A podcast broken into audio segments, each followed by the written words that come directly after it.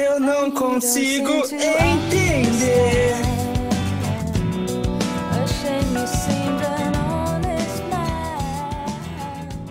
Então, pessoal, a gente vai começar o nosso quarto episódio, o nosso quarto suicídio social. Então, para se apresentar, eu vou cortar o vou cortar o critério do Bruno e, e eu mesmo vou decidir quem se apresenta primeiro. Foda-se. Azil. Mas não mudou quase coisa. nada. Não mudou, não mudou quase nada, né? porque a pessoa que, que se apresentar primeiramente continua se apresentando primeiro. Mas enfim, é, e aí, pessoal? Tudo tranquilo? Eu sou Azil e meu canal morreu. Muito bem. Bruno? Oi, e aí, pessoal? Eu sou o Bruno do canal Flopado. Meu canal ainda existe, apesar de eu estar muito preguiçoso com o meu canal. Mas amanhã tem vídeo de Tower of God que era pra sair na quarta-feira. Amanhã. Vocês acham que os caras estão vendo isso aqui em tempo real, cara? Cara, Amanhã. esse episódio. Esse episódio vai sair dia 14 de maio. A gente tá no dia 3. Ninguém vai ver o vídeo que você gravou. Ah, então tudo bem. É bom que não atrasa, né? vai estar tá lá já. Exatamente. E, e aqui pela primeira vez é, no nosso podcast, o senhor Rogério Bill, responsável pelo nosso logo, olha só. Se apresente aí, seu Bill. Então, muito prazer, meus caros. Pode, podem me chamar de Bill. A minha identidade secreta é o Mangaká dos Horizontes. Muito bom, olha Bill. só. É, porque eu tô longe de ser mangaká, entendeu? Conhecido como Contas, né? Contas? Bill. Bill. Você, você já leu, você já leu Vagabond? Meu Deus. Já há é... muito tempo, cara. E... Ah, então, então é isso aí. Já tive, já, já tive essa experiência. Essa vai ser a introdução mais longa da história. Pelo menos teve musiquinha. Estamos. Não, calma, calma aí. Um anime, um anime é feito, um anime é feito desse jeito, Silvano. A gente conhece primeiro o personagem e apresenta ele para os outros, entendeu? Os personagens conhecem não o personagem e apresenta para o público. Não, lê uma merda, não cara, cara na moral. Na moral, cara. Não na vamos moral, entrar nesse assunto Bruno. hoje, porque eu ainda tenho que me apresentar. É isso aí, vai, Silvano! É. é, isso aí, eu sou o Silvano e eu mantenho a ordem nessa bagaça.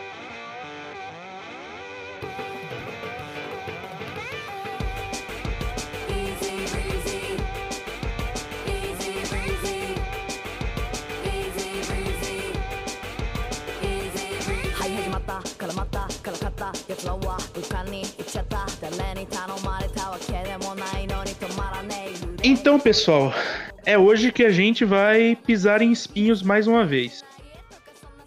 Porque não sei se vocês sabem, vocês, o público, mas um certo senhor resolveu falar mal da arte de Eizouken. E isso nos machucou profundamente. Não é? Doeu. Doeu, doeu. Doeu muito. Mas caramba! Tem muita gente gostando desse anime. É, um bando de gente. Essa foi a minha imitação desse senhor. E esse assunto tá bem atrasado, mas é sempre bom falar desse senhor que fala muita besteira. Eu acho que não é bom falar dele não, porque atrai coisas ruins, né? Mas vamos lá. Não vou, não vamos é, falar mal de algo para subir na parada, tipo o que ele fez, né? Vamos fazer diferente. Ou, ou o que a gente fez no primeiro episódio. É. Ah, então já, Bem, já, já era, né? Então tá bom, então vamos falar era. mal. É, de qualquer forma, é, a gente vai falar mal. Mas primeiro a gente precisa dar uma, dar uma conceituada no que a gente vai falar. A gente vai falar de arte. Olha só, a gente vai falar dos traços que compõem os animes e mangás preferidos da galera. E por que isso é importante? Não sei mas a gente vai descobrir junto. Ô, ô, Silvano, só toma cuidado que, que arte é o nome de um anime que está acontecendo nessa temporada agora e ele não parece ser muito bom. E a gente não vai falar desse anime. Não, não, a gente não vai falar do, do anime chamado arte, que provavelmente está mais importante que a palavra, que é o próprio conceito de arte. Eu acho que é importante falar sobre arte, porque, sinceramente, a gente a gente consome esse tipo de coisa porque literalmente a gente aprecia a arte de alguma forma, só que a gente não se aprofunda muito quando vai conversar sobre alguma coisa desse tipo. É sempre quem bateu em quem, ou esse personagem é bonito, mas ser bonito ou não faz parte de um sistema de visual subjetivo para você, o que já entra na questão de subjetividade da arte, mas arte em si é algo muito mais denso, é algo muito mais trabalhado, design não, não tem design bonito, bonito é, é um ponto de visão, enfim, arte é importante ser discutido porque é o que compõe o que a gente costuma é, consumir, não só sobre anime, mas até filme é uma arte, é uma forma de arte. Então, eu acho que é por isso que é importante a gente debater arte aqui. E para as pessoas também. É Desculpa, que engraçado. É que a, a, gente, a, gente tem que, a gente tem que explicar para os otakus, né, que, que filme é arte, porque os otakus provavelmente estão ouvindo a gente e não sabem desse tipo de coisa porque é burro.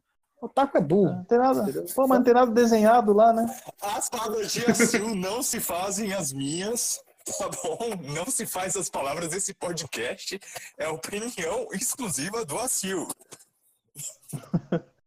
Cara, outro, outro, outro ponto é que assim, é bom falar porque as pessoas começam a entender um conceito simples que é algo não é ruim tecnicamente falando porque você não gosta, saca? Você não gosta. Agora, aquilo ser ruim é outra história, né? Sim, a situação isso... de design de novo, porque tem design que é bom e ruim e tem a questão da subjetividade do que a gente acha bonito ou não. Ah, olha aí. Isso aí. No final das contas, arte é sentimento, né? é aquilo que desperta alguma coisa na gente. Mas nenhum de nós é, é filósofo da arte para falar, ah, mas o que é arte? Para mim, arte é sentimento. Eu olho para um objeto, é uma produção humana, eu vejo ali cores, eu vejo ali traços, aquilo me remete a alguma coisa e aquilo me traz algum sentimento. E, e falando de um aspecto mais histórico, e vocês que já chegaram nesse episódio, vocês sabem que eu gosto de trazer aspectos históricos. O desenho, como a gente conhece na modernidade, ele, ele é um subproduto da mudança na pintura. Olha só. Porque até o surgimento da câmera fotográfica, a função da pintura era uma função de retrato. Você, você copiar de forma extremamente realista a realidade. Mas aí aparece a câmera fotográfica e a pintura perde o espaço. Então o que, que os pintores vão fazer? Bem, eu vou pintar aquilo que a câmera não consegue capturar, que são os sentimentos subjetivos das pessoas, os sonhos, como Salvador Dali, o surrealismo, ou eu vou colocar ali eu vou deformar as pessoas e fazer elas em formas geométricas, como no cubismo, ou eu vou tocar o foda-se e, e, espirrar tinta na tela, como Pollock. Isso é uma coisa interessante, porque a pintura perde esse espaço, então ela acaba ganhando outro espaço. E eu acho que é esse espaço que ela ganha, que é o espaço que é, é o espaço dela, saca?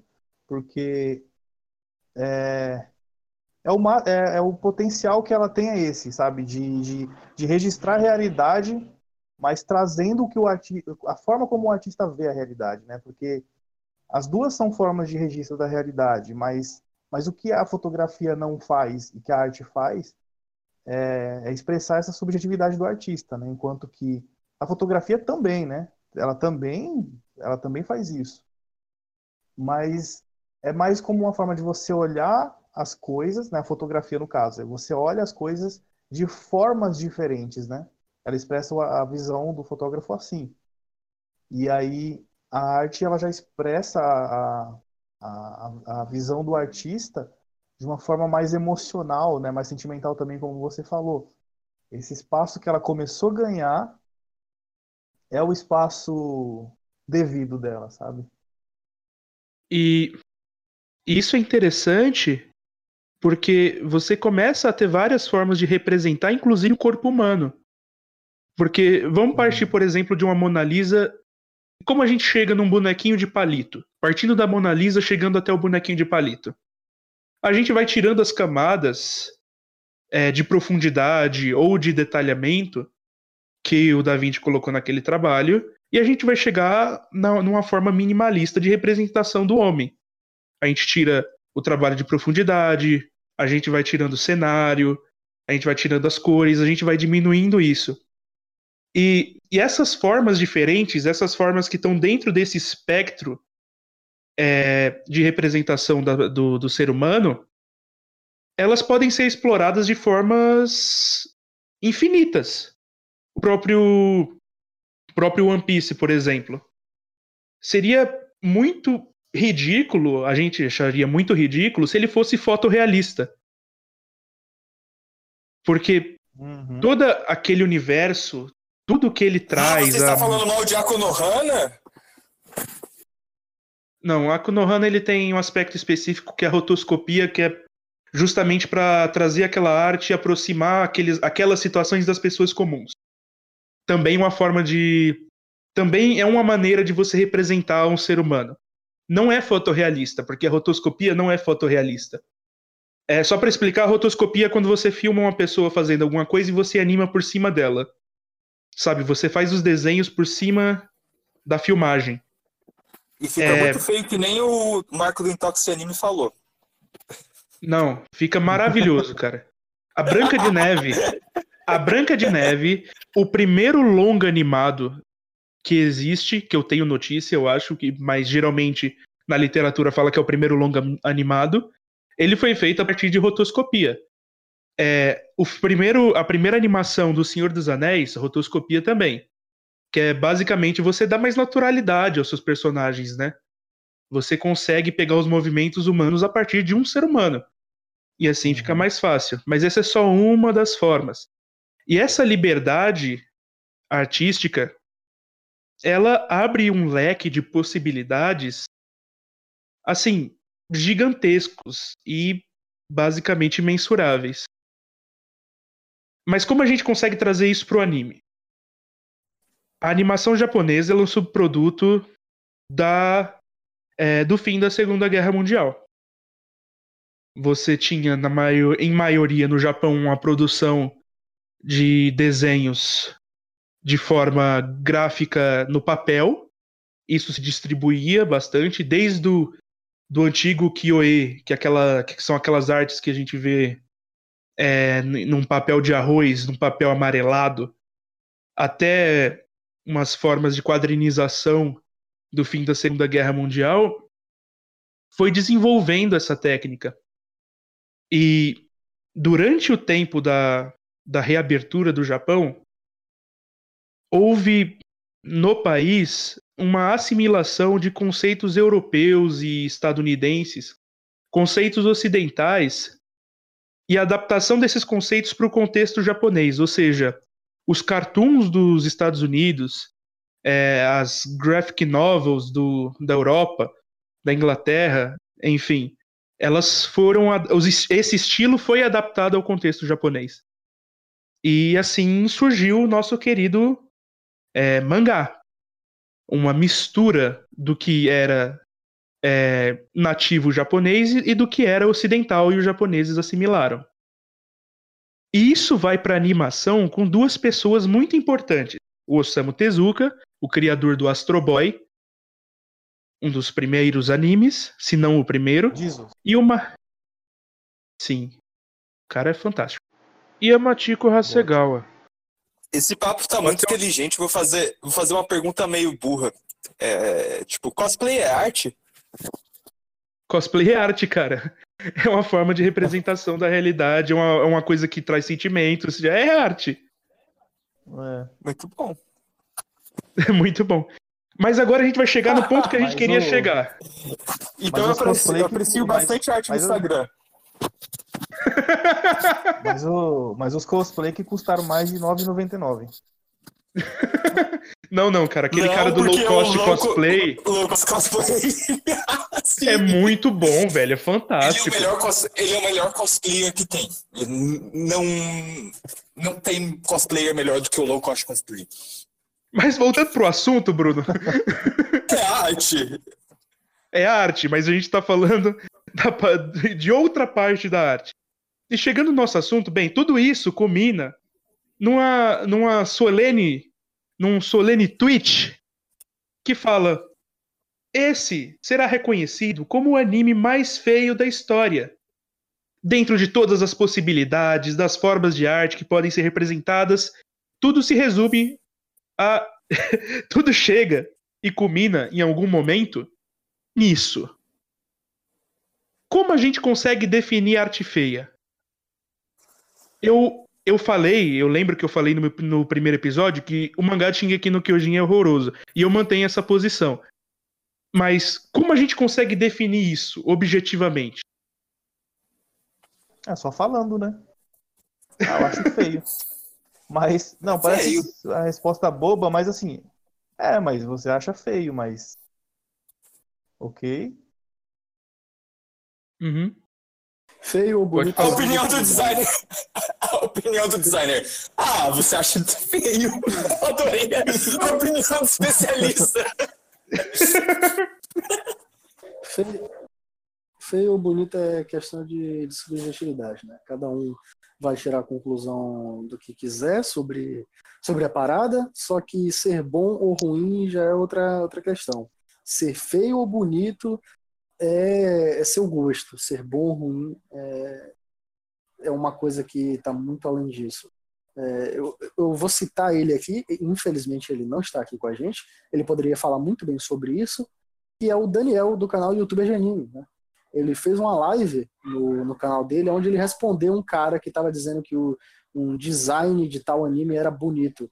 Então naquela live dele, ele deu uma aula muito legal sobre o que realmente é design e o que realmente é o que a gente enxerga através do design. O design, ele, na verdade, nada mais é do que um monte de construções para poder fazer algo que realmente seja bom, que seja bem feito. Se você faz uma anatomia bem feita em um personagem que é para ser humano, então aquilo vai ser bem feito, aquilo vai ser bom, objetivamente bom. Então não existe subjetividade em um design. Por exemplo, Shingeki no Kyojin, a gente fala que é horroroso porque não existe uma anatomia humana muito bem aplicada nos personagens de Shingeki no Kyojin é muito ruim, é muito mal feito. E o design dos titãs são bons porque é algo humanoide. A gente falou isso no primeiro podcast, quem não ouviu vai lá ouvir. Então, o design dos titãs, eles são realmente muito muito legais, né? Eles são bem feitos, eles são bons porque são humanoides, eles não existem, se é que podemos dizer assim. Então, se eles não existem, tem como você fazer bem feito. Você não precisa de uma anatomia humana muito bem estruturada. Outras coisas do, do que, que faz um design ser bom ou ruim é a questão da produção em massa de um cenário, de fazer ele bem detalhado, de fazer com que ele te passe a imersão de, do, do que está acontecendo ali e você não se perca. Por exemplo, Steins Gate, eu vou citar Steins Gate aqui porque é meu segundo anime favorito e é o que eu me lembro exatamente agora nessa questão toda. Steins Gate se passa em Akihabara, que é conhecida como a cidade otaku dos japoneses, né? a cidade otaku de lá do Japão. Então, é o bairro de é um... Tóquio. Sim, é um bairro, na verdade. Então, Steins Gate tem todo aquele cenário épico, digamos assim, porque ele é é simples e ele, ele, ele é épico, ele não é épico de tipo do jeito que a gente falou do Shingeki no Kyojin, mas ele é épico porque ele consegue transmitir o que os personagens realmente são ali. Deixa eu ver se eu consigo explicar isso. Eu acho ele bem mundano, cara. É, ele é, cumpre é, a função, isso, eu acho que é isso que o Acil tá querendo é, dizer. Então, é, é, é por isso que para mim ele é épico, entendeu? O épico, no caso, já é uma questão de subjetividade, olha só. Mas a questão dele ser bom é objetiva, é simplesmente objetiva. Ele é cinzento, então ele passa para você a sensação de que o mundo é perigoso e de que a situação da história do, do Steins Gate vai ser muito densa e muito fria e muito complicada de se acompanhar, e Akihabara, como eu disse, cidade de otaku. A gente tem nove personagens que são o que compõem o roteiro de Steins Gate. Então você tem o Okabe, que é um nerd, você tem a, Ma a Mayuri ou Mayushi, que é uma cosplayer, você tem a Kurisu, que é uma cientista ou está estudando para ser cientista, porque ela ainda tem 18 anos. Você tem o Daru, que é um otaku gordo, aquele estereótipo de otaku que só fica em casa mexendo no computador e jogando visual novels que tem meninas gostosas. E, enfim, é basicamente isso, Steins Gate. Steins Gate é bom porque ele sabe fazer o seu visual todo contextual. Visual, no caso, design. Por que, que eu estou falando no caso design? Porque visual é diferente de design. O visual, no caso, é o que a gente vai achar bom ou ruim de forma bonita ou feia. A gente não pode achar que um design é bom ou ruim. A gente simplesmente tem que aceitar que ele é bom ou que ele é ruim, mesmo que você não goste daquilo, mesmo que você ache aquilo feio ou bonito. Então, por exemplo, eu acho feio atualmente, porque quando eu comecei a assistir o Sword Art Online foi quando eu comecei a ver animes. Então, hoje em dia, eu acho feio pra caramba o design o design não, o visual dos personagens ali. Eu estou muito me contradizendo porque eu estou me complicando uma palavra com outra. Mas eu acho muito feio o visual de todos os personagens do Sword Art Online. O design é mediano. Ele não é exatamente ruim, ele é mediano, porque ele consegue transparecer de alguma forma que os personagens são diferentes um do outro. É, é, primeiro ponto, você falou assim, ah, Shingeki no Kyojin ele não tem uma anatomia. Uh, não, por isso que é um design ruim, por, tipo, o design dos humanos, né?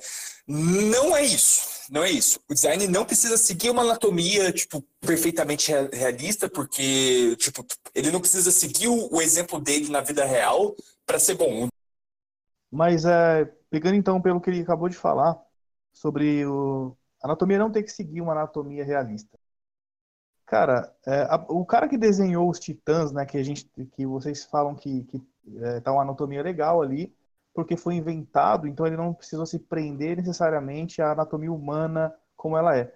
Só que assim, por mais que o cara não, não precise reproduzir é, toda, toda a estrutura óssea, a musculatura no Titã, ele inventou a, as próprias, ele precisa ter um conhecimento anatômico para fazer aquilo, sabe? E, e foi o cara que desenhou os personagens, né? Então, assim, e é algo que eu já pensava é, eu acho que esse cara aqui, ele faz os personagens com esse traço é, rústico, com esse traço rasgadão, meio descuidado e até meio desproporcional, de propósito. E aí depois, pesquisando um pouco mais sobre, sobre o autor e tudo mais, é, ele, ele, ele realmente disse isso, né? Que ele tinha esse traço, tinha esse estilo dele aí, e ele fazia isso de propósito, e ele era muito criticado por isso, mas ele bateu o pé e falou, não, eu vou fazer dessa forma porque eu acho que assim é, tá bom e o que interessa é o que eu quero passar na, na, na história, né? Eu acho e, que cara, isso nesse... um pouco apagado, porque ele, na verdade, é um cara que gosta muito de esconder as coisas que faz, né? A gente já conversou sobre isso no primeiro podcast, eu não preciso é, me aprofundar uhum. muito nisso. Mas a questão que eu estou querendo dizer sobre a, a, anatomia humana, eu não quero dizer que ele tem que ser 100% realista, e, e eu não quero dizer que ele tem que ser exatamente o que, o que nós somos. O que eu quero dizer sobre isso é que a péssima anatomia dele é que ele não consegue se estruturar e ele desenha muito mal muitas coisas. Existem muitos desenhos do One, One criador de Mob e One Punch, e ele não sabe, ou pelo menos até um tempo atrás, ele não sabia o que era anatomia humana, mas ele tinha uma certa estrutura, ele conseguia fazer de algumas formas, algumas vezes no seu próprio mangá. Então ele conseguia de vez em quando fazer as coisas acontecerem, sabe? Isso uhum. funcionava, digamos assim, funcionava. Astro Boy, ou então Dororo, ou então qualquer outro mangá do Osamu Tezuka, não vou lembrar de todos aqui agora, mas mangás do Osamu Tezuka tinha uma certa estrutura muito bem aplicada de, do que era anatomia ele não precisava necessariamente fazer um humano normal. Você sabe, os personagens do, do Astro Boy ou do Dororo, eles são um pouco mais gordinhos, eles são bem rechonchudos, mas um pouco chibis. O próprio in Abyss, que é um mangá que eu gosto muito, ele é muito chibi, mas os personagens têm uma bela anatomia, ele, ele, ele tem uma bela construção de anatomia a partir do que o, o autor quis inventar mas não é aquela parada totalmente desestruturada e grotesca que não consegue ser um desenho muito bem feito, sabe? É, é então, é isso que eu vejo no Shingeki no então. Kyojin então, e eu tenho nojo daquela sim. arte, do desenho dele. Inclusive, inclusive o próprio cara, depois ele, ele foi mudando essa ideia dele, né? Não, tipo, começou a entender que começou a evoluir no traço dele, né? Ao longo do tempo. Assim, eu só para deixar claro, eu não, eu não acompanhei o que eu fiz foi dar uma, uma pesquisada na, na, na, evolução, na linha de evolução dele ali, foi me informar, né, e tudo mais, para da pauta aí. Mas pelo que eu vi, ele teve essa evolução aí mesmo, e ele mesmo falou que, que ele começou a perceber mais a importância disso. Mas por que, que eu tô é, parecendo puxar a sardinha para ele? É, pelo seguinte, a gente discutiu lá no primeiro ponto que a fotografia, sobre a fotografia e a pintura, né? E aí a fotografia tomando mais esse espaço de, de realismo, de retratar a realidade ali, né? Uh, de forma fiel, e a arte indo para uma coisa mais subjetiva. O que esse cara fez no início da carreira dele foi dizer o seguinte: cara, esse aqui é o meu estilo, vocês respeitem ele e prestem atenção no que eu estou querendo dizer com a minha obra, entendeu? É, então... E assim, é uma visão de, de artista, né? Falando de outro. Então, assim, eu acho que isso é mais importante do que ele ir lá e fazer um traço genérico, né? É, famosinho, que seria aceitável na, dentro das editoras. Eu prefiro um cara desse, sabe? Que chega lá, que faz umas cagadas no desenho mesmo e depois vai arrumando com o tempo, mas que apresenta uma proposta interessante, sabe? Eu, então, eu também acho isso. Eu... Só, só, é... só respondendo ele, Silvano, rapidinho.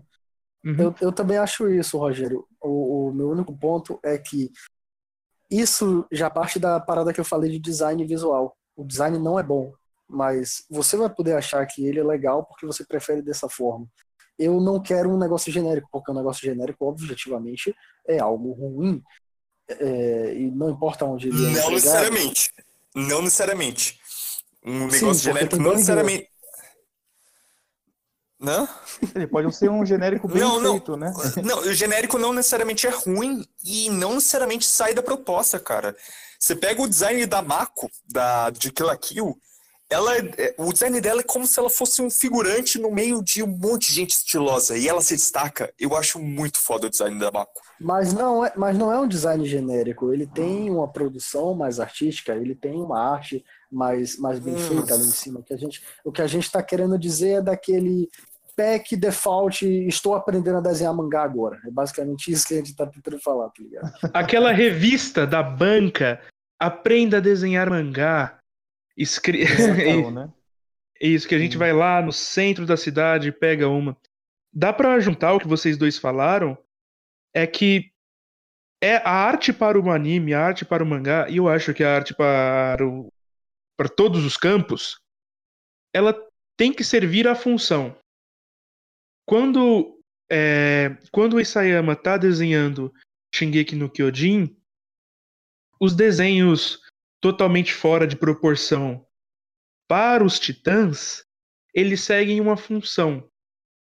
Ali ele está produzindo uma estranheza é, necessária para gerar medo, para gerar desconforto. É tipo, parecem seres humanos, mas não são necessariamente seres humanos. Sabe? Aquela coisa do Uncanny Valley, do Vale da Estranheza. Então, uhum. aquilo gera desconforto, aquela arte ela tem uma função. Só que eu acho que quando ele faz os personagens humanos e ele, ele se perde na proporção, ele tá se perdendo na própria proposta. Porque ele tenta fazer um épico ali militar, só que ele não consegue desenhar as roupas dos próprios militares. E ele se perde na proporção deles. Então, assim, eu acho que a arte ela tem que servir a sua proposta. É, eu, eu acho que é o que vocês falaram no final das contas. Sim, e, e é legal notar assim também que ah, tem a questão da a, técnica da coisa, né? A, a, de, por exemplo, fazer uma anatomia proporcional e tudo. E tem a questão do, do, do, do traço mesmo do cara, né? Que é um traço é, mais sujo, né? E que eu acho que combina muito bem com a obra, né? Com a, com a proposta ali. E isso ele não é, mudou, eu, né? Isso aí ele foi mantendo. Isso né? eu concordo. Isso eu concordo, que esse traço mais sujo do Isayama funciona bem na obra, mas uh, tipo, des, é, é, errar em proporção em personagem humano é, é complicado. Aham, sim. Quando não é essa a proposta, né? Sim, sim. Isso aí eu nem vou. Isso aí eu nem vou defender ele, porque ele mesmo falou, né? Que ele se tocou. E porque ele é nazista. Ele não é nazista. Ah não sei, não ele não é nazista. Não sei. Não sei se ele é nazista. É, eu, eu, eu acho difícil. Você cantou, Bruno. Você Cara, cantou sou... isso. Mas eu, eu, eu cantei que xinguei que é nazista, é não Isayama é nazista. É verdade, eu fiquei com, com essa musiquinha uma semana na cabeça. Você cantou isso mesmo, cara. eu, eu, falei que Shingeki é nazista, não o Isayama. E eu é. acho difícil bater o martelo nisso, e, e eu acho que ele, eu acho que o Isayama é burro. É só isso. Mas enfim, voltem aí, vamos voltar a falar eu... de arte e não de nazismo. É porque eu não, não acompanhei certinho e tal, não, não, não tô atual nem no mangá, nem no anime, nem nada. Mas assim, eu vou. Eu, eu tô vou, acompanhando, então. Eu, eu vou. É, eu, vou, eu vou lançar, na verdade, não uma afirmação, um questionamento para vocês que estão acompanhando aí. O autor, ele fala de nazismo, né? Ele fala, ele mostra ali.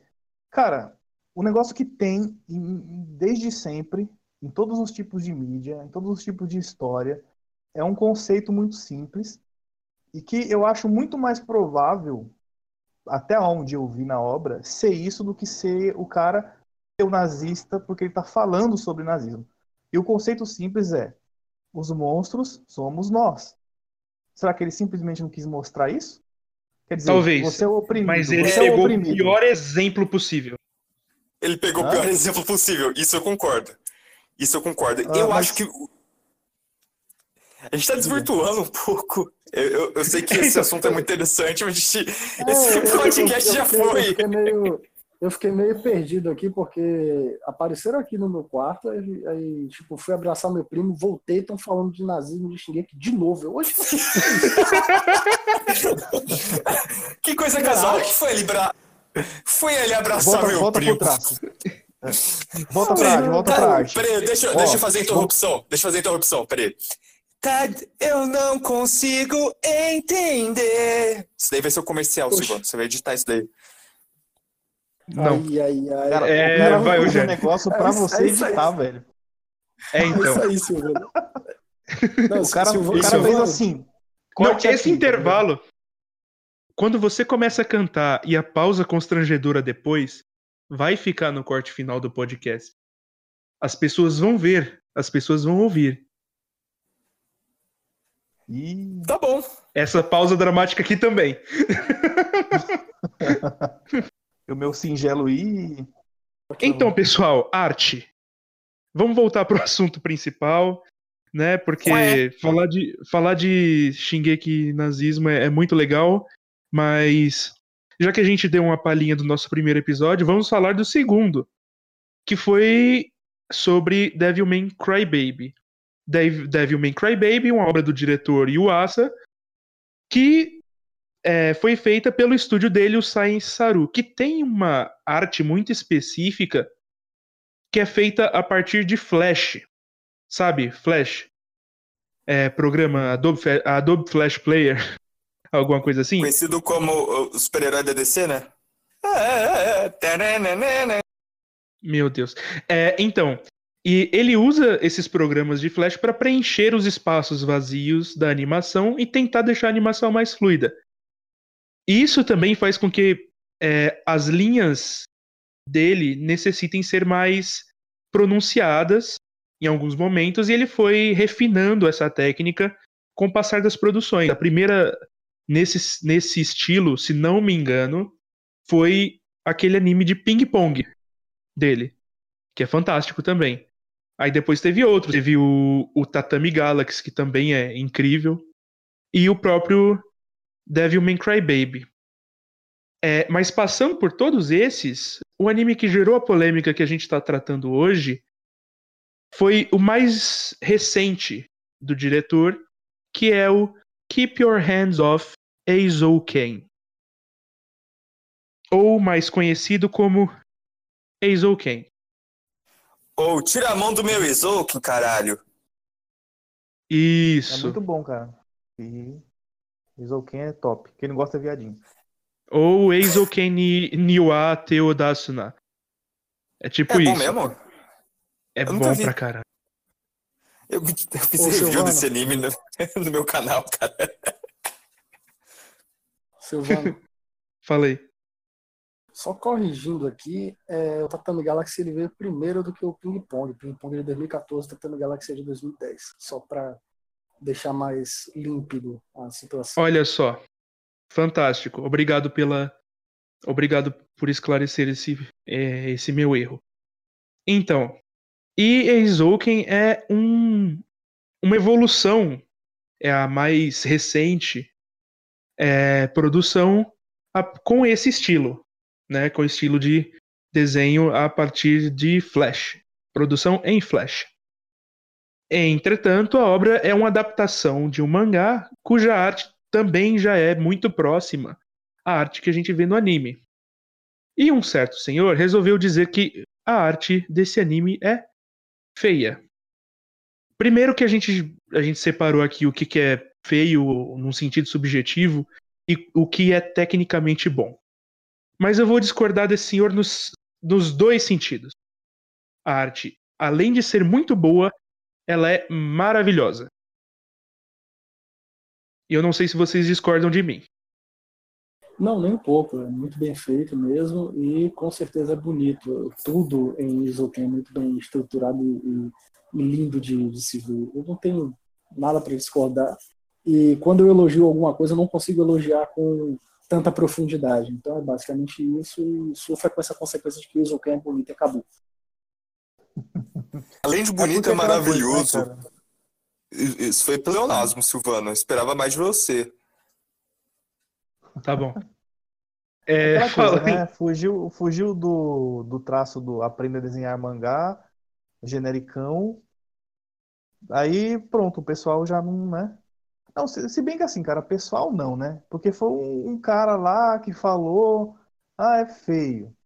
Mas pelo que eu andei vendo lá, nos, até nos comentários do post lá, o pessoal, tipo, a grande maioria tá falando, viu, você tá viajando, entendeu? Você tá viajando, você tá falando merda.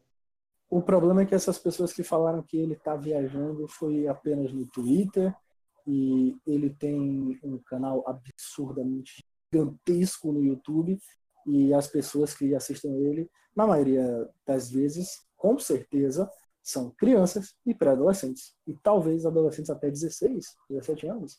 Quem assiste depois disso não consegue criar uma opinião própria e tentar ver mais coisas além daquilo, daquilo ali. Mas, enfim, ele é um formador de opinião absurdo. E para essas pessoas que estão começando, é muito pior, porque isso acaba destruindo um pouco o conceito das coisas e as pessoas vão se perder. E, enfim, é meio complicado esse assunto. Mas eu não quero me então, aprofundar então, nisso porque a gente está aqui para falar exatamente de arte, não de uma pessoa que falou mal de uma arte que é necessariamente boa. Uhum. Sim.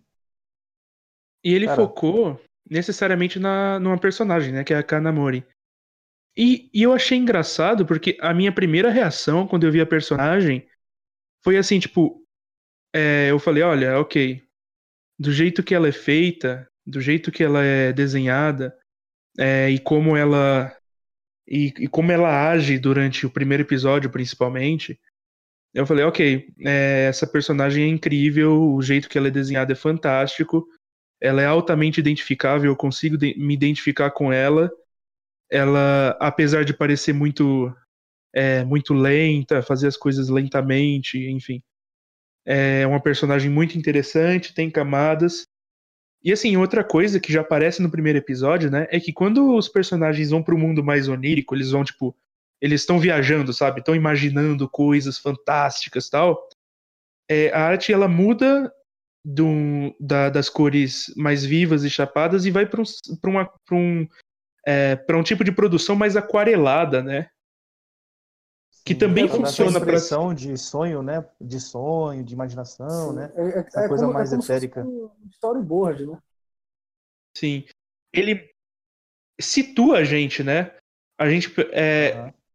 a gente situa. Isso é uma característica muito dele, né? Ele faz muito isso, né? Ele muda todo o cenário, tudo que está acontecendo, dependendo do que o personagem está sentindo ou expressando ali, né? Então tudo muda ao redor, né? Sim. O mundo muda com o personagem.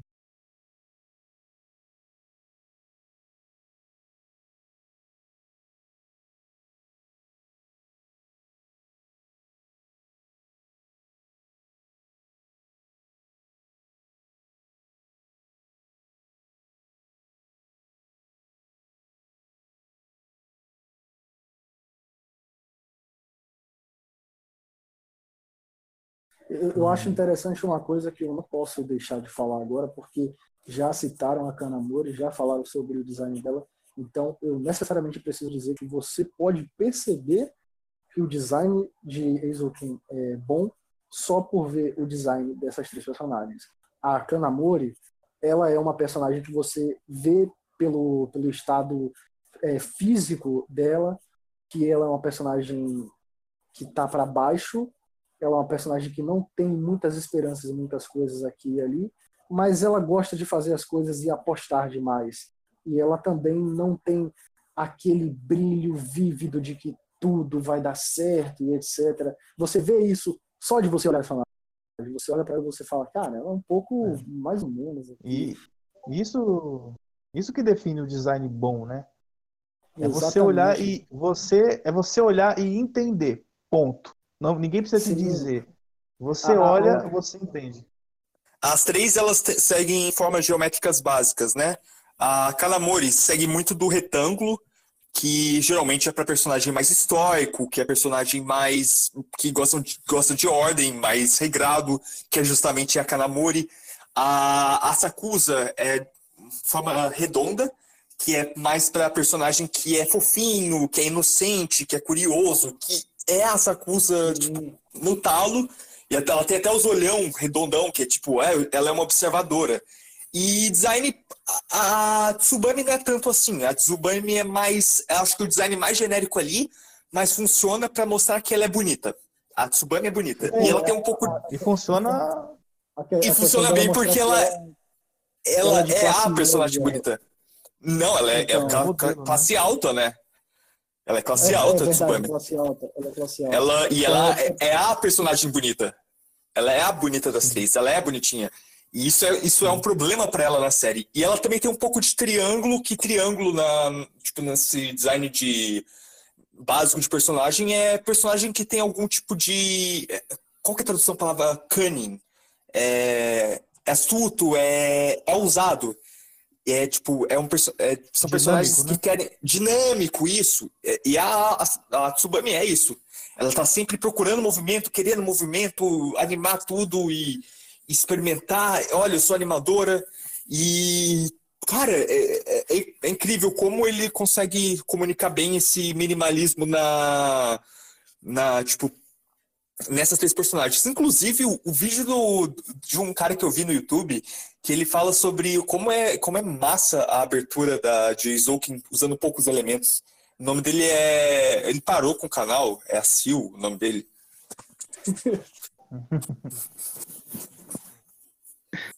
então, é, o que a gente.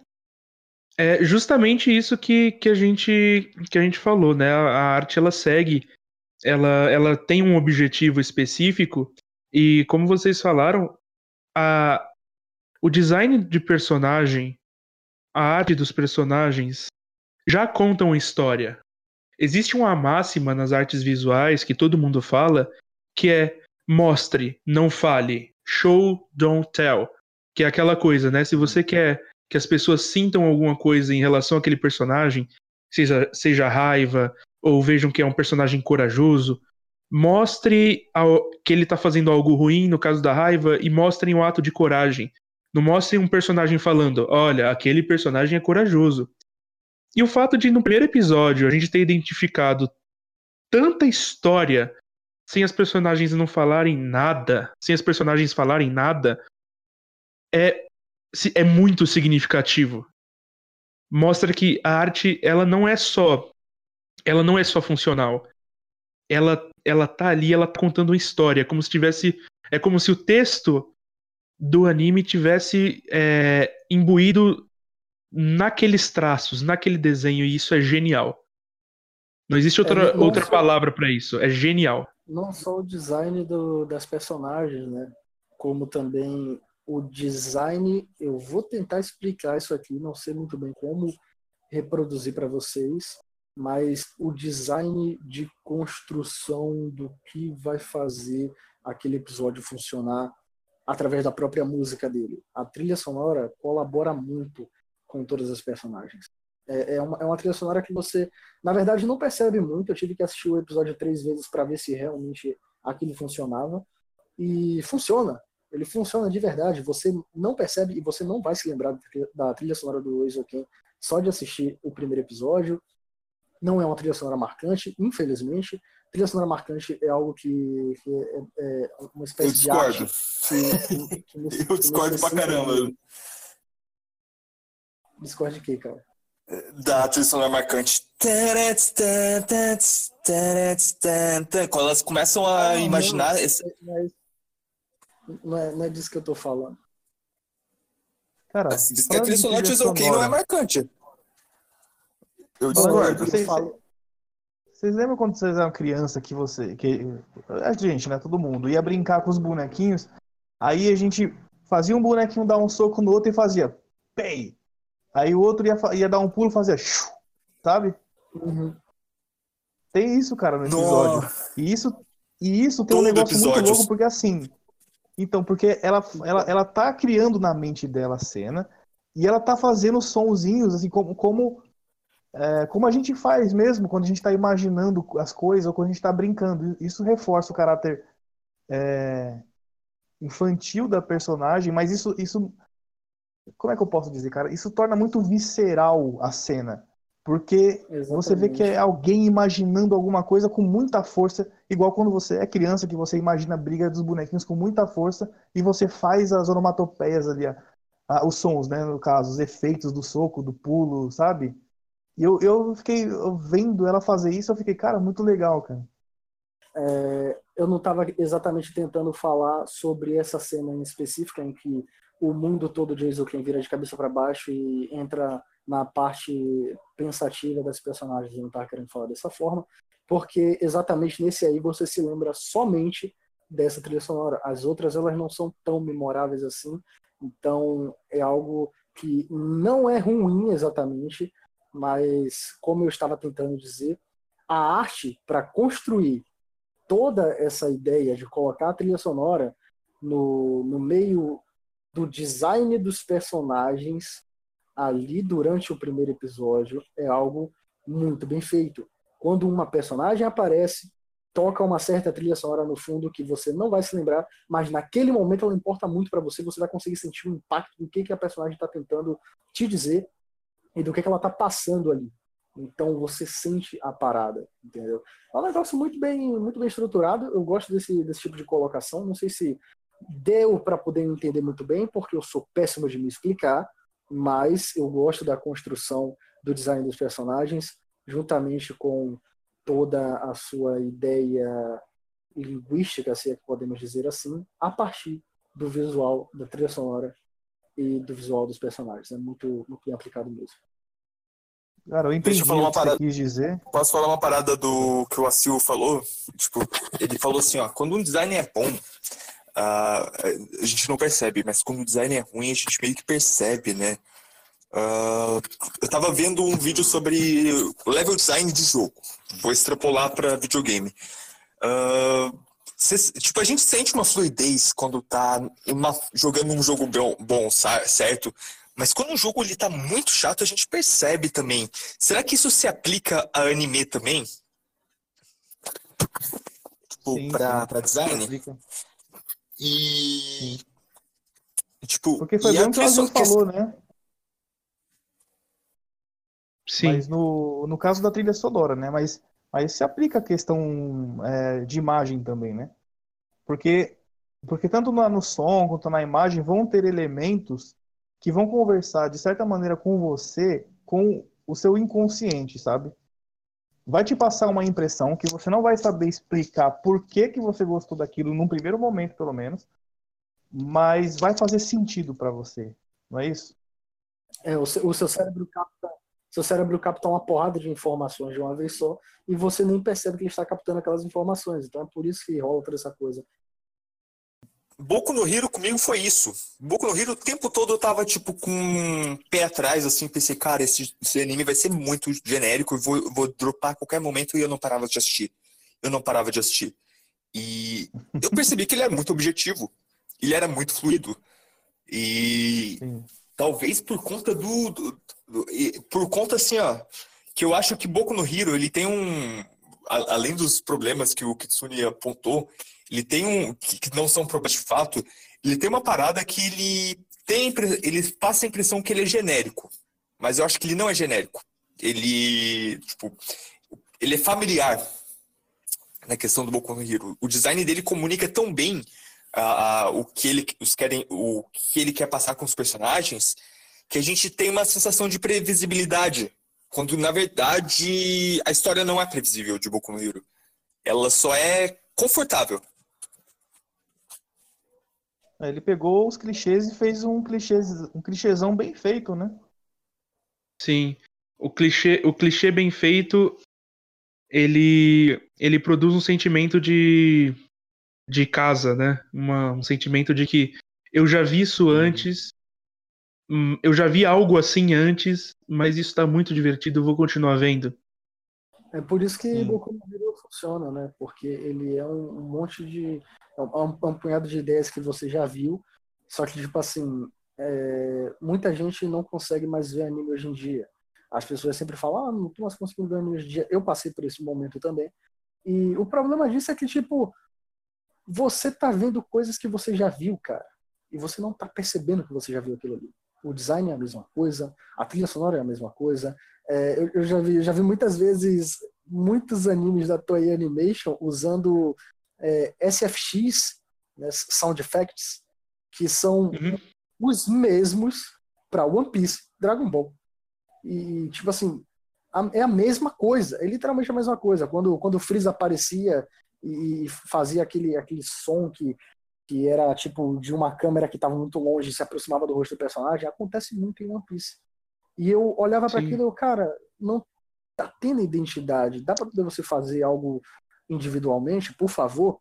Então, quando você não está querendo ver as coisas, é porque essas coisas já existem. É por isso que Eizouken é tão fascinante, é por isso que, deixa eu ver, Devilman Crybaby, que é do Masaki Yuasa também, é tão fascinante. Você consegue assistir do primeiro episódio até o último, porque você está vendo algo que não é clichê. Ele não é o péssimo clichê.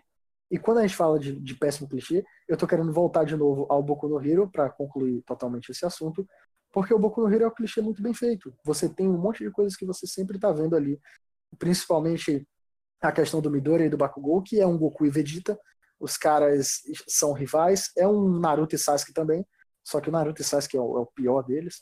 Mas enfim, é aquela questão daquela é aquela questão da, daquela rivalidade, entendeu? Muito bem construída. Sabe o que eu acho legal no Boku no Hero?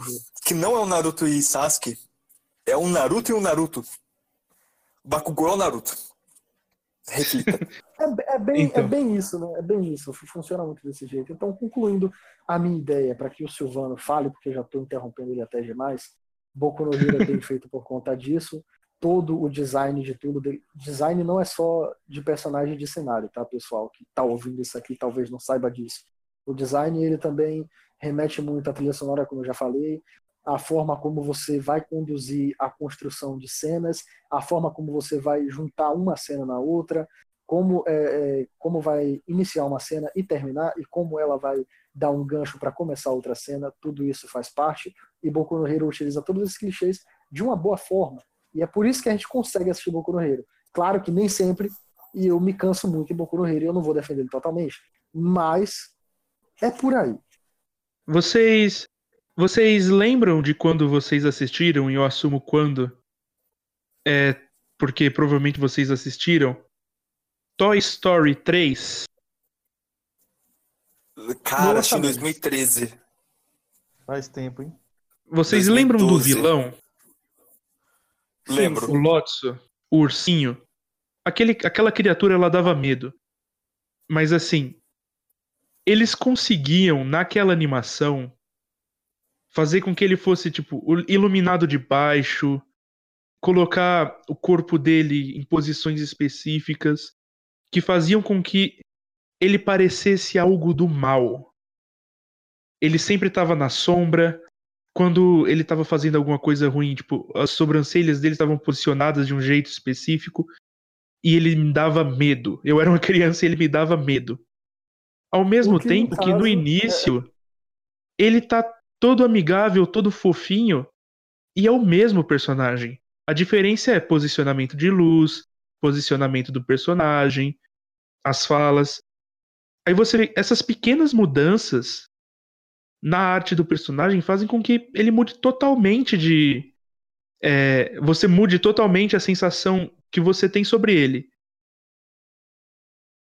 É bem humano isso, para falar a verdade. Sim, cara. A, a, a, a, gente, a gente consegue muito perceber quando que a pessoa é ruim ou não, e eu acho que esse é o emprego ou empregamento do que a gente costuma lidar na vida real, na sociedade, de como a gente consegue perceber tipo assim, a gente está em algum canto, conhece alguém e já olha assim para a pessoa e fala: hum, essa pessoa talvez não seja tão legal assim. Eu acho que é uma questão de você conseguir passar a humanidade através de uma arte em algo que nem é humano. É um brinquedo de um urso. E é muito bem feito. Sim. É bem feito pra caramba. Não, então, e a, é, tem, tem um termo também que a gente usa, né? Que os designers usam, que eu fiz só um semestre, dois semestres, na verdade, Semiótica. Semiótica. o, diabo, o diabo mora nos detalhes, né? Mas o Sil falou assim que o design ele não é só visual. Tem um, um e a gente tá falando bastante de som também. Tem um vídeo maravilhoso que fala de como é importante a produção de som do, do filme The End of the Evangelion. É um filme de. É um, não, é um vídeo de uns 20 minutos de, de um cara em. Você consegue deixar o link na descrição? Talvez. Ah, é, procure, Consigo sim. Cara, no, é, é um vídeo que, que o cara diz assim, tipo, como, como que funciona o impacto do, da, das coisas assim, tipo, por exemplo, daquele anjo que é um losango, sabe? Que, uhum. Além de, do fato dele ser um losango bizarro, ele tem uma coisa no som dele que é um canto angelical distorcido. Quando ele chega, é tipo um. Que eu não consigo fazer agora, obviamente. Que, enfim, eu só tô com o celular e não consigo fazer aquela produção de som do, que, que fizeram ali. E eu lembrei de Ken de novo. Lembra aquela cena do, do, último episódio que. Não é do último episódio, mas que elas decidem não fazer o raio laser e só fazer com base do som? Não, o, porque só o tiro. primeiro. Hum. Porra, Sil. Então. É, Sim, fala aí. infelizmente. Mas fale. Não, é, é só isso mesmo. tipo. é, é, a importância do, do, do som também. É, não queria deixar o som de lado. É, então... sobre, sobre o The End of Evangelho, eu gostaria de ressaltar aqui. É, o Bruno recomendou lá, mas a minha, a minha experiência com The End of Evangelho é que eu nunca senti medo de nada, de nenhuma mídia, depois de ter crescido, obviamente, porque quando você é criança você sente medo de qualquer coisa, qualquer filme de terror, de suspense, mas depois de ter crescido eu nunca senti medo de nada que eu pegava para assistir. E eu assisti Evangelion em 2017, tanto é que ele é o meu anime favorito. E quando eu vi o The End of Evangelion, que aconteceu toda aquela cena que eu não posso falar aqui exatamente o que é, porque eu não sei se eu vou acabar dando spoiler para vocês. Spoiler de coisas antigas existe sim, tá? Só para ressaltar. Mas enfim, tem toda aquela situação do que, central do episódio e a gente vê aquilo tudo acontecendo com uma música que é melancólica no fundo e não só melancólica, ela parece um pouco feliz, mas ela não é nem um pouco feliz. E além da melancolia, a felicidade falsa dela, ou a falsa felicidade, coloque as palavras onde você quiser, transmite um pouco de sensação de desprezo, raiva, medo, angústia, tudo isso se mistura ali e me fez sentir medo. Eu fiquei realmente com medo pra caramba assistindo aquilo ali. Olha que eu tava vendo no celular, imagina se eu estivesse vendo na televisão ou no computador. Seria bem complicado, mas eu senti realmente medo assistindo The End of Evangelion. Então, é um desconforto, arte, né? É, é muito desconfortante. Eu acho que a arte colaborou muito com isso. Eu lacrimejei de verdade assistindo aquilo ali. Lacrimejei de medo. Foi muito complicado para mim assistir aquilo. Então, a, a arte visual, além da, da música, e eu, eu acho legal a gente tocar nesse assunto, porque vai ser um tema é, de um episódio futuro. A gente vai falar qualquer dia desses sobre música, né, em animes, É, mas ela tem essa função de gerar sentimento, como, já, como a gente já tinha falado, seja esse sentimento positivo ou negativo. É, só que essa, esse sentimento ele tem que ser, ele tem que estar de acordo com o objetivo daquela obra. Por exemplo, quando eu vi Esquadrão Suicida no cinema e eu comecei a rir da batalha final, não era aquele objetivo, mas foi aquele sentimento que aquela obra de arte tirou de mim. Um sentimento de isso aqui é terrível, isso aqui tá uma merda, mas eu vou rir. É... Eu comecei a chorar. Eu pensei em ficar sozinho no cinema. Eu tava... atingiu, atingiu de certa forma o objetivo, né? Era para poder fazer com que os fãs se emocionassem por estar ganhando uma adaptação de alguma coisa que eles gostam. Então você se emocionou. Tá ótimo. não, maravilhoso. E, assim, e, a gente não pode, a gente não pode terminar um episódio sobre arte, sobre design de personagem sem falar de One Piece, né? É quase um sacrilégio a gente não citar o design de personagem de One Piece como um dos grandes é, um dos grandes afastadores de novos de, no, é, de pessoas de pessoas que vão assistir One Piece e ao mesmo tempo o grande imã para pessoas verem One Piece. Porque eu passei Exato. muito tempo posso fazer um fun fact? Posso falar um fun fact? Fala aí é sobre One Piece relaxa é, essa não é a arte original do Oda o Oda ele tipo ele criou essa arte justamente porque é essa arte que se encaixaria o One Piece. E não porque é o estilo que ele se sente confortável em desenhar. Olha que louco. Então, é, é um cara é um, é um cara que tem domínio sobre a própria obra. Eu acho, eu acho legal ele não se sentir confortável em desenhar isso. Porque, sinceramente, é, é um negócio que é grotesco e é feito para ser grotesco mesmo, entendeu? Eu acho que as pessoas que se afastam de One Piece por, por conta, por conta do, do design dos personagens, essas pessoas estão ficando malucas. Elas não conhecem realmente o que é arte de verdade para poder se afastar de One Piece só por conta do, do design dos personagens. Para mim. Ah, eu, eu não acho grotesco, velho. Eu, eu, acho, eu acho grotesco é. da maneira boa, do sentido da palavra. Não da maneira ruim. Eu, eu acho, acho grotesco. eu, eu, gosto, é, tem, para mim, para mim tem. Sempre tem um lado bom e ruim em alguma coisa para mim.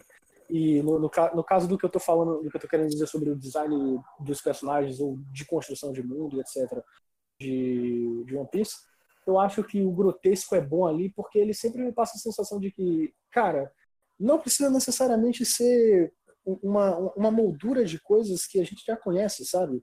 Isso aqui é, vai ser bizarro para você ver. Mas calma, o bizarro é bom, fica aí, você vai gostar de alguma forma.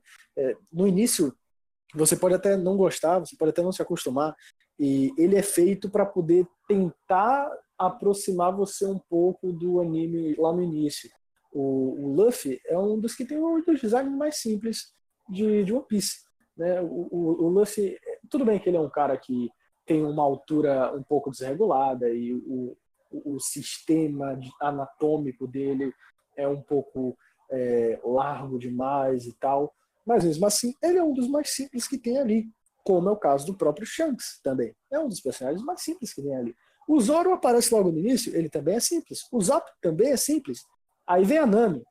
A Nami já parece um pouco mais larga, por quê? Porque ela quase não tem roupas, se é que podemos dizer assim aqui, né? Mas enfim, discussão sobre sobre é, como é que eu posso dizer, sexualização de personagem fica para outro podcast. Mas, fica para outro gente... episódio.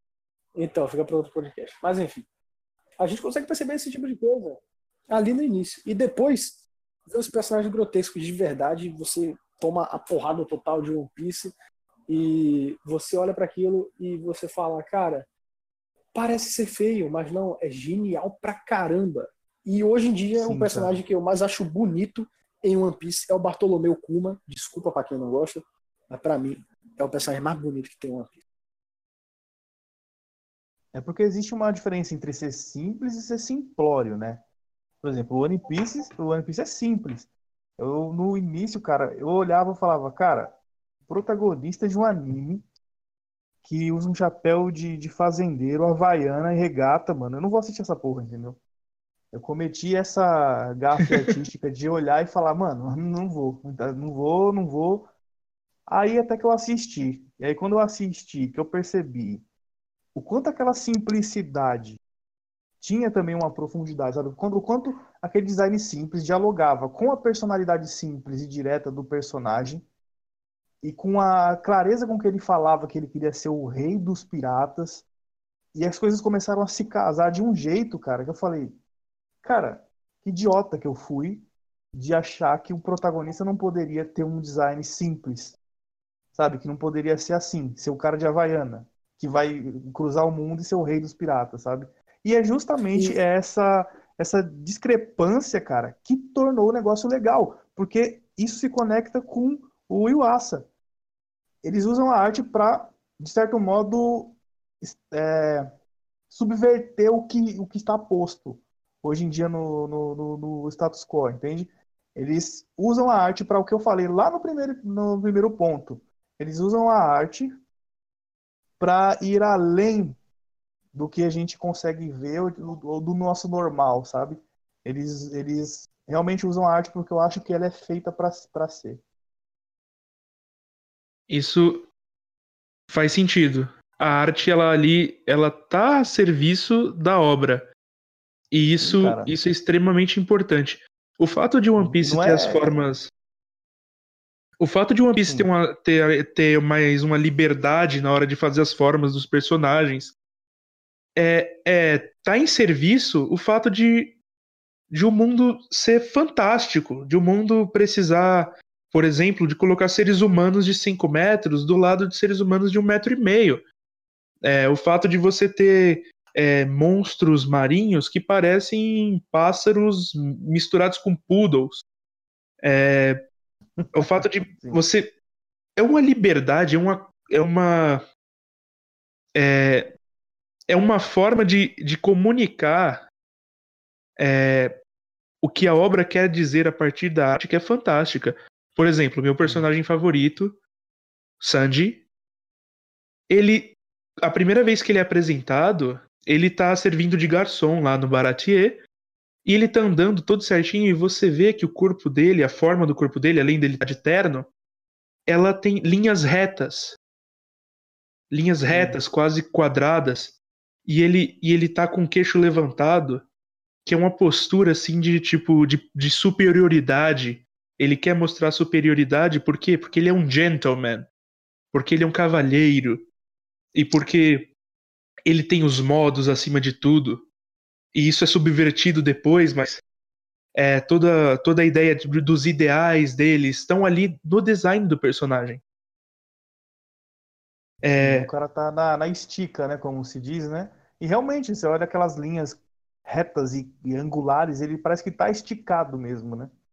É engraçado Sim, como pare... o vocabulário às vezes fala, a pessoa fala, ah, tá na, fulano tá na estica, hein? E a pessoa não tá se ligando que aquilo ali são, são símbolos que ela tá associando subconscientemente. E aí ela, ela fala, o cara tá na estica. Ela não entende por que, que ela falou tá na estica, mas por algum motivo faz sentido dizer que o cara tá na estica. E é toda essa comunicação aí que tá rolando nos bastidores da, da mente, né? E aí Sim. a arte entra aí com a questão da, da semiótica, né? A arte, ela tem essas funções. Ela tem várias funções, ela pode não ter função nenhuma. Olha só. E eu acho que a gente consegue terminar o nosso episódio de hoje nesse ponto. É tentar identificar Maravilha. se aquela arte ela cumpre a sua função ela pode cumprir, pode não cumprir, independente da, da situação, e a gente consegue analisar de forma técnica ou até subjetiva o que ela quer tratar. E eu gostaria Sim, também de deixar para vocês aqui um adendo, pessoas que estão ouvindo esse podcast, que é uma parada muito importante, que mesmo que ela seja muito importante, é algo que é óbvio o que eu vou falar, mas eu acho que é importante falar. Que é o seguinte: pensem, é importante você pensar, tá? É, você está assistindo um, um, anime, você está assistindo um filme, você está assistindo uma série, um desenho, no caso, cartoon. Eu sei que anime e cartoon são desenhos, mas enfim, estou tentando falar de desenhos ocidentais e desenhos orientais, separadamente. Então, qualquer coisa que você está assistindo, tenta passar uma mensagem para você, sabe? Então, pense, por favor, pense não seja um analfabeto funcional. Não fique sem procurar entender as coisas. Você realmente tem que se aprofundar nas coisas que estão passando ali, porque isso é muito importante. Você realmente tem que saber o que é que você está vendo, o que, que você está consumindo, se aquilo é criminoso ou não, ok? Isso é muito importante. Você tem que realmente entender a percepção de todas as coisas, ok? Nada é só divertimento. O divertimento é uma consequência do que o autor está tentando passar ali. Lembre-se que quem faz essas coisas são pessoas. Pessoas, ok? Então isso significa que um monte de ideias e pensamentos estão se colidindo ali naquela arte ali naquela obra. Ou seja, se tudo isso está acontecendo, é porque a pessoa em si está pensando em coisas que ela vai querer dizer ali. E mais uma vez, eu vou citar o Shingeki no Kyojin, mas não para poder xingar ele aqui. Eu vou simplesmente colocar uma coisa para vocês para poder explicar o que eu estou tentando dizer aqui. A arte do Shingeki no Kyojin, inicialmente, é do autor tentando falar sobre a militância tentando sobre falar também sobre militares. É isso que ele está tentando dizer ali. E ele está tentando passar uma, inicialmente, uma visão de que você trabalhar como militar não é tão ruim assim. É isso que ele está tentando dizer. Todos estão tentando passar uma mensagem em alguma coisa. Fairy Tail, mesmo que seja muito ruim, tenta passar uma mensagem sobre o quão importante a amizade é. Dragon Ball, mesmo que seja muito ruim depois de algum tempo, mas ele é muito bom no clássico e o clássico ele tenta passar para a gente uma mensagem de que é importante a gente se aventurar e não ficar no monótono. Então, o que eu estou tentando dizer para vocês é concluidamente que é melhor vocês pensarem no que vocês estão assistindo e não simplesmente utilizar aquilo ali como uma forma de divertimento. É importante demais vocês pensarem. Não se acostumem com só se divertir, não funciona desse jeito você cresceu. É melhor você olhar para as coisas com olhos de humano de verdade e não com olhos de uma criança. Olhe como um adulto.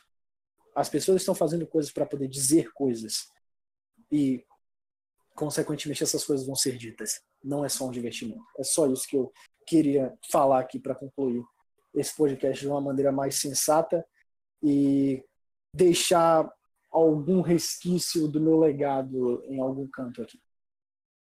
Fantástico, fantástico. Eu assino embaixo. É... Então, pessoal, você quer falar alguma coisa, Rogério? Uh...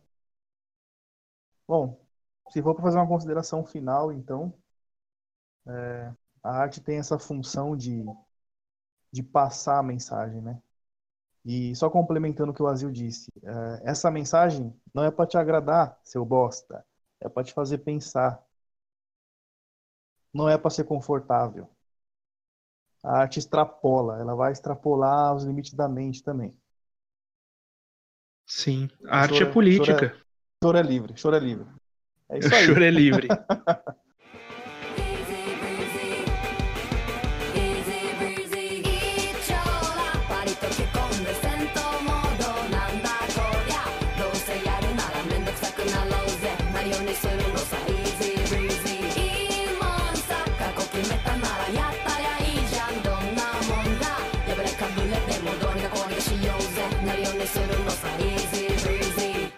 Não se esquece que nós temos um e-mail midiático@pernóstico.com.br. Manda alguma coisa lá, mesmo que seja para xingar a gente, sei lá. E se você quiser dar dinheiro pra gente, está desesperado jogando dinheiro na tela, é, entre em contato por comercial@pernóstico.com.br o e-mail menos utilizado na face da Terra. E eu obrigado por ter escutado.